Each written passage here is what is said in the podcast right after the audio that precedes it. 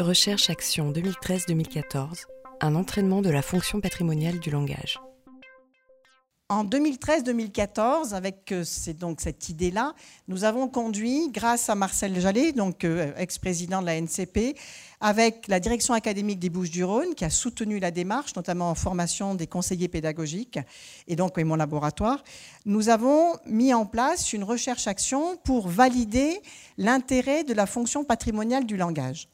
Pour ça, on a travaillé, je vous dirai après le contenu, on a travaillé avec 600 élèves et donc là, je remercie encore et toujours les conseillers pédagogiques qui ont participé, qui ont encadré hein, ce, travail-là.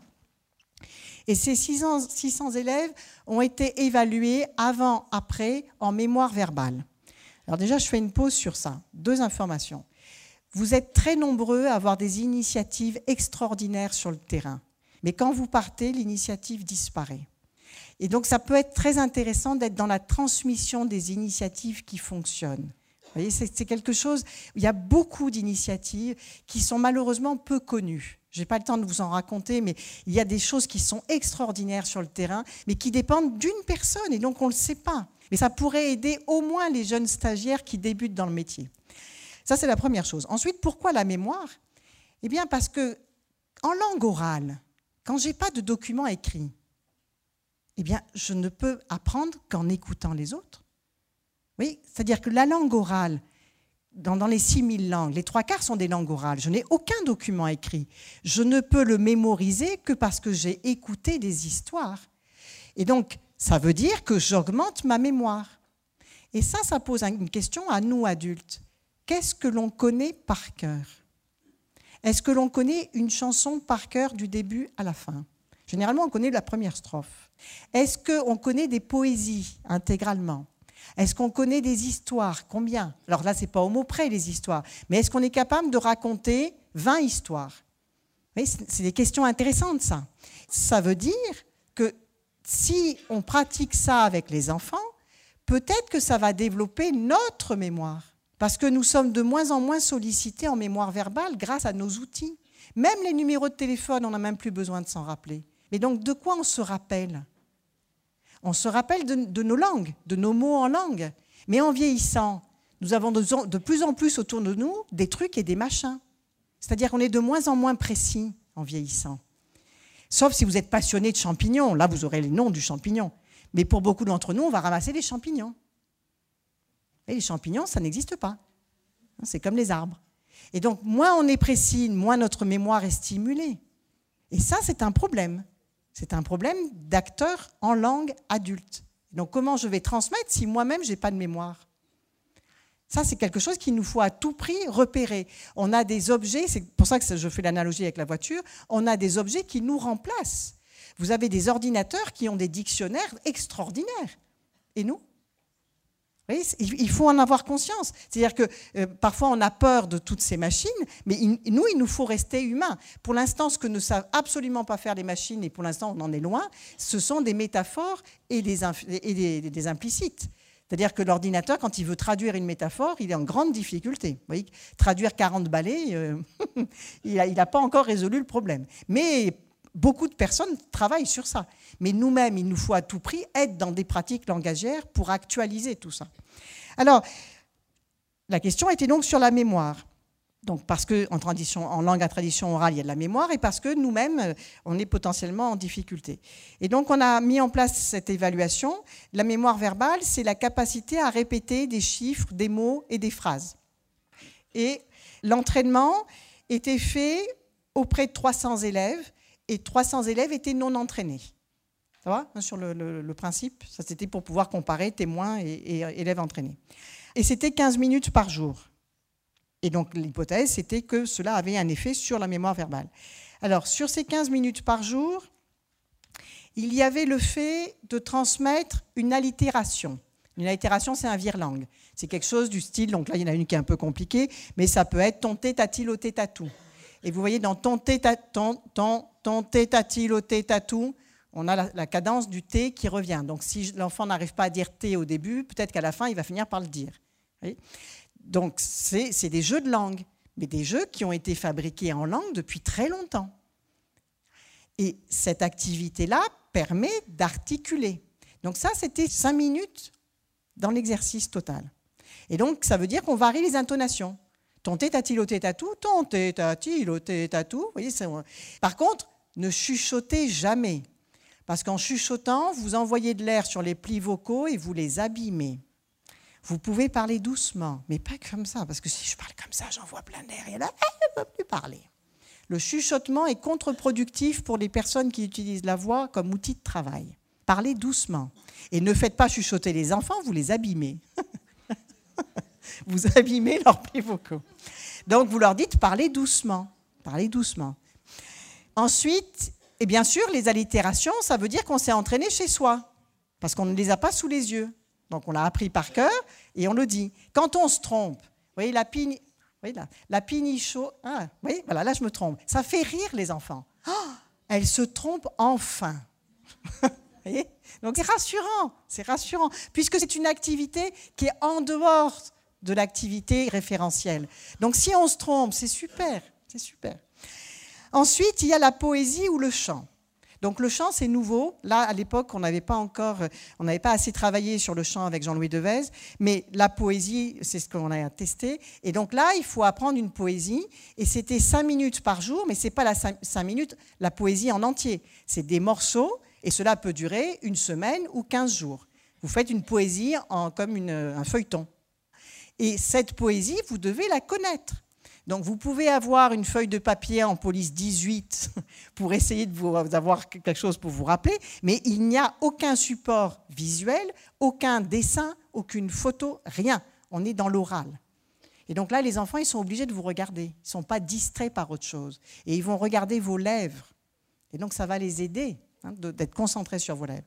Quand vous perdez quelque chose en termes de poésie, on a comme ça des enfants qui ont pris le relais ils ont dit au maître ou à la maîtresse qu'ils savaient la suite. C'est extraordinaire ça. Donc ils ont aidé l'enseignant. Et puis le conte, le conte, l'histoire. Là, premièrement, ce n'est pas lu. Il y a des activités de lecture, mais pas dans le cadre de la fonction patrimoniale du langage. Pourquoi ce n'est pas lu? Pour deux raisons. La première, c'est qu'un livre va cacher mes lèvres. Or là, on est dans le, fait qu'on va donner à voir des gestes. Donc il ne faut pas cacher ses lèvres. Et la deuxième chose, c'est que quand je ne lis pas, je prends une prise de risque. Je risque de ne pas savoir. Je risque de, de, perdre le fil. Et donc, ça veut dire que je vais être hyper concentré. C'est extra... On ne sait toujours pas expliquer pourquoi, mais nous sommes capables, nous adultes lettrés, de lire en pensant à autre chose. C'est incroyable, ça. Alors, les enfants, parfois, s'en rendent compte. Vous voyez? Mais ça veut dire qu'on met l'intonation, on est même capable de lire un texte avec la bonne intonation sans comprendre ce qu'on lit. C'est fou ça. Et donc ça veut dire qu'on n'est pas là. On n'est pas là. Donc si vous voulez transmettre, il faut être là. C'est pour ça qu'il ne faut pas lire. Et c'est pour ça qu'il faut raconter et non pas compter. Cette idée-là de raconter nous est venue en pédopsychiatrie quand je travaillais avec des autistes, donc en pédopsychiatrie, où un psychiatre m'avait demandé pourquoi les autistes ne comprenaient pas la métaphore. Et j'avais trouvé que c'était une excellente question. J'imaginais pas que ça allait m'occuper pendant dix ans. Ça, c'est les hasards de la, science. Et cette métaphore m'a conduit à réaliser des histoires en individuel avec des enfants dysphasiques et autistes. Et je leur, demandais un mot ou deux parfois rien, et j'inventais une histoire en direct. Et j'ai fait ça donc toutes les semaines pendant deux ans. Au bout de six mois, il y a des enfants donc, qui étaient sous la table, allongés sur la table, etc. Euh, il y a des enfants qui se sont mis à raconter des histoires avec mes structures de phrases. C'est incroyable ça. C'est-à-dire qu'ils ont attrapé, ils ont mimé. Et donc ça montre bien que même chez des enfants avec une très grande difficulté, il y a cette envie de mimer. Et pour les enfants ordinaires, mais ils n'attendent que ça de vous refaire. Faut-il encore se prêter à ce jeu? Mais plus vous vous prêtez à ce jeu, plus, plus ça va vous amuser. Mais le premier pas est difficile. Euh, et puis, et, donc, et dans le conte, le, donc ce n'est pas lu, ce sont des histoires racontées, et ce ne sont pas des directives nationales, ce sont des histoires qui vous plaisent. C'est pareil pour les contes, pour les poésies et pour les chants. C'est des choses qui vous plaisent. Si ça ne vous plaît pas, la fonction expressive le dira.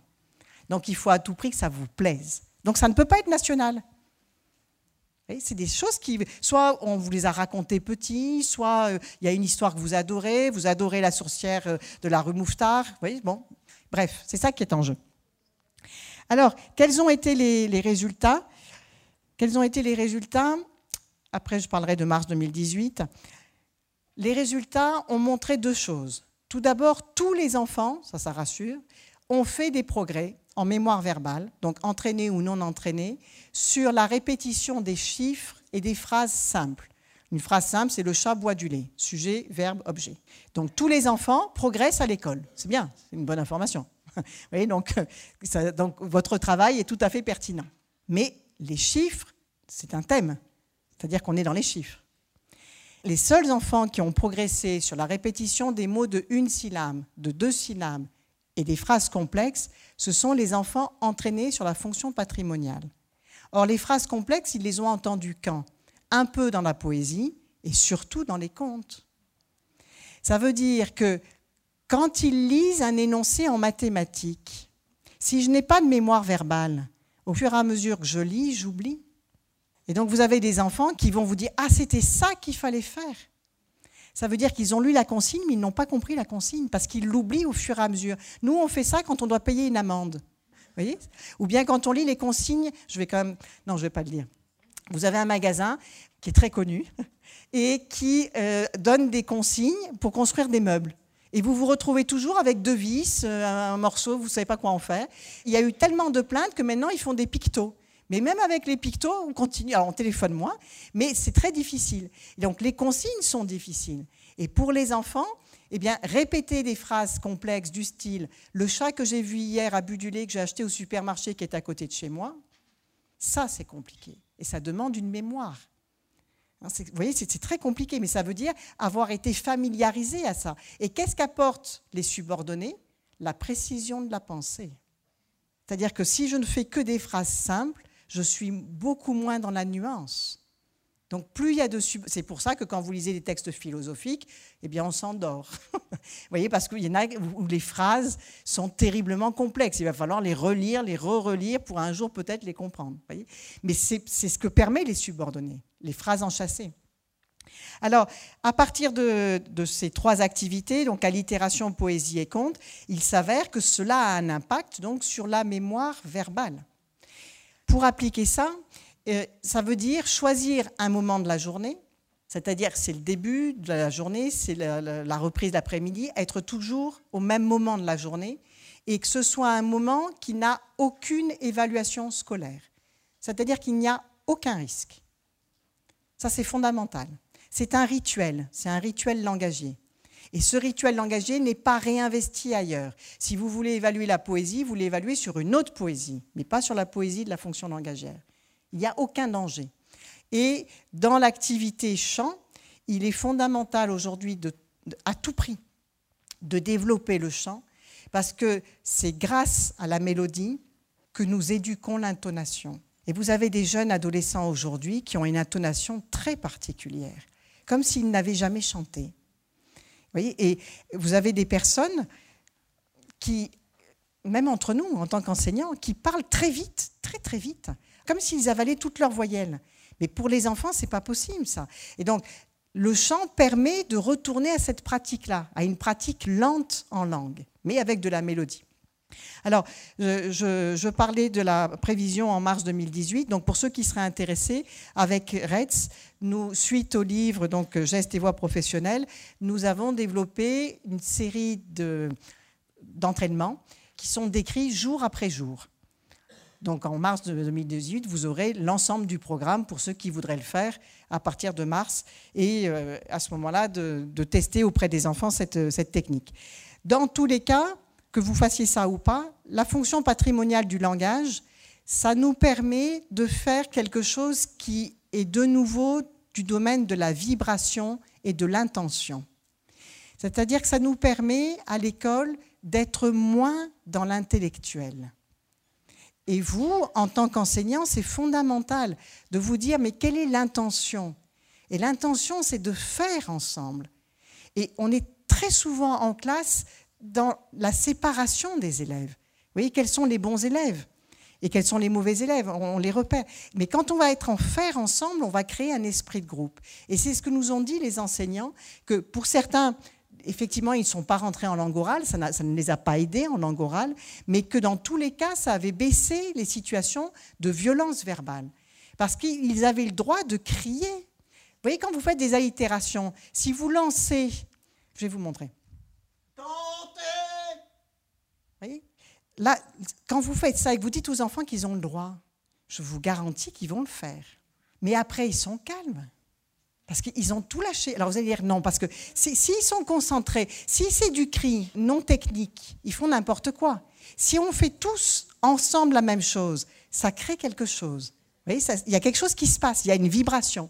Et cette vibration va permettre de tenir le quart d'heure suivant. En tout cas, par rapport au retour, c'est ce qui s'est avéré, c'est que ça a créé une ambiance de classe un esprit groupe.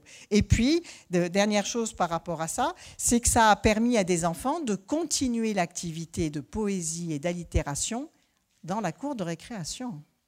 C'est-à-dire qu'ils se sont lancés des défis d'allitération. Ça, c'est incroyable. Et donc, des enfants en difficulté articulatoire se sont amusés avec des virelangues. Et ça, ils n'avaient pas la leçon pour le lendemain. C'est-à-dire qu'ils se sont rappelés. Et ça veut dire que potentiellement, ils s'amusent en langue. Il y a des enfants qui sont avec leurs parents et on leur demande, un oncle, une tante, dit alors à l'école ça va bien? Oui, ça va bien. La maîtresse ou le maître, il est gentil? Oui, il est gentil. Oui, fonction référentielle, fonction conative. Bon. L'enfant est poli, il est gentil, il répond, parce que son oncle, il est gentil. Et alors, euh, il y a une matière où tu es à l'aise? Ah oui, oui, en maths. En maths, ça va très, très bien en maths.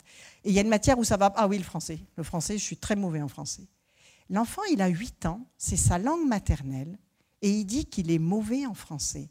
Ça veut dire quoi? Qu'il est mauvais en orthographe, qu'il est mauvais en grammaire. Mais on ne peut pas être mauvais en français à 8 ans. Il est meilleur qu'un japonais qui apprend le français. Vous voyez, mais il n'a pas conscience de ça. Il parle mieux qu'un japonais qui apprend le français.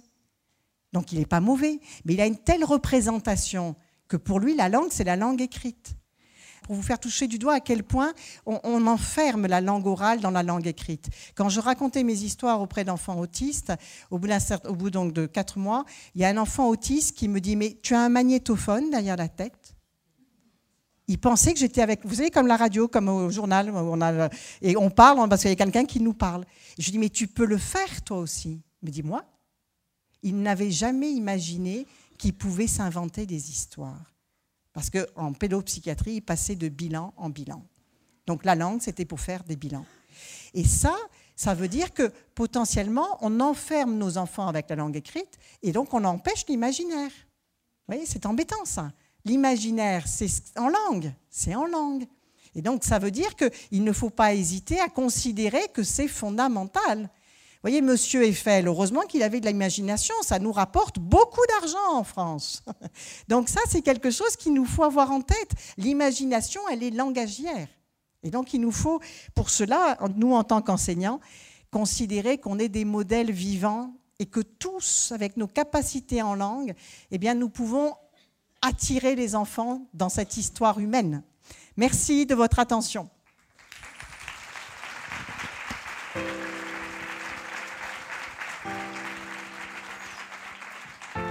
Conférence organisée par la DSDEN du Rhône, groupe Maîtrise de la langue, maternelle, langue vivante, éducation musicale et élèves allophones.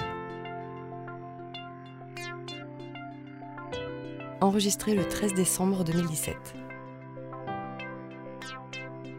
Enregistrement, mixage et mise en ligne, Canopée Site de Lyon.